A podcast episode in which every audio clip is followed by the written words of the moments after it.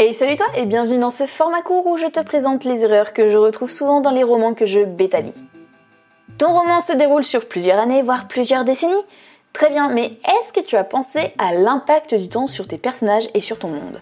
Oui, parce que j'ai déjà eu des romans où 20 années s'écoulaient, les jeunes fougueux du début s'étaient mangés l'équivalent de 4 quinquennats, c'est très difficile à dire, 4 quinquennats présidentiels dans la tronche et pourtant ils étaient toujours aussi frais qu'avant. Alors je veux bien croire que la fonction de président doit quand même accélérer le vieillissement, mais quand tu vois la tête d'Obama le jour de son élection et celle qu'il tire 8 ans après, on n'est pas sur la même fraîcheur. Même en dehors de l'aspect physique, les gens changent. Si si, je te jure.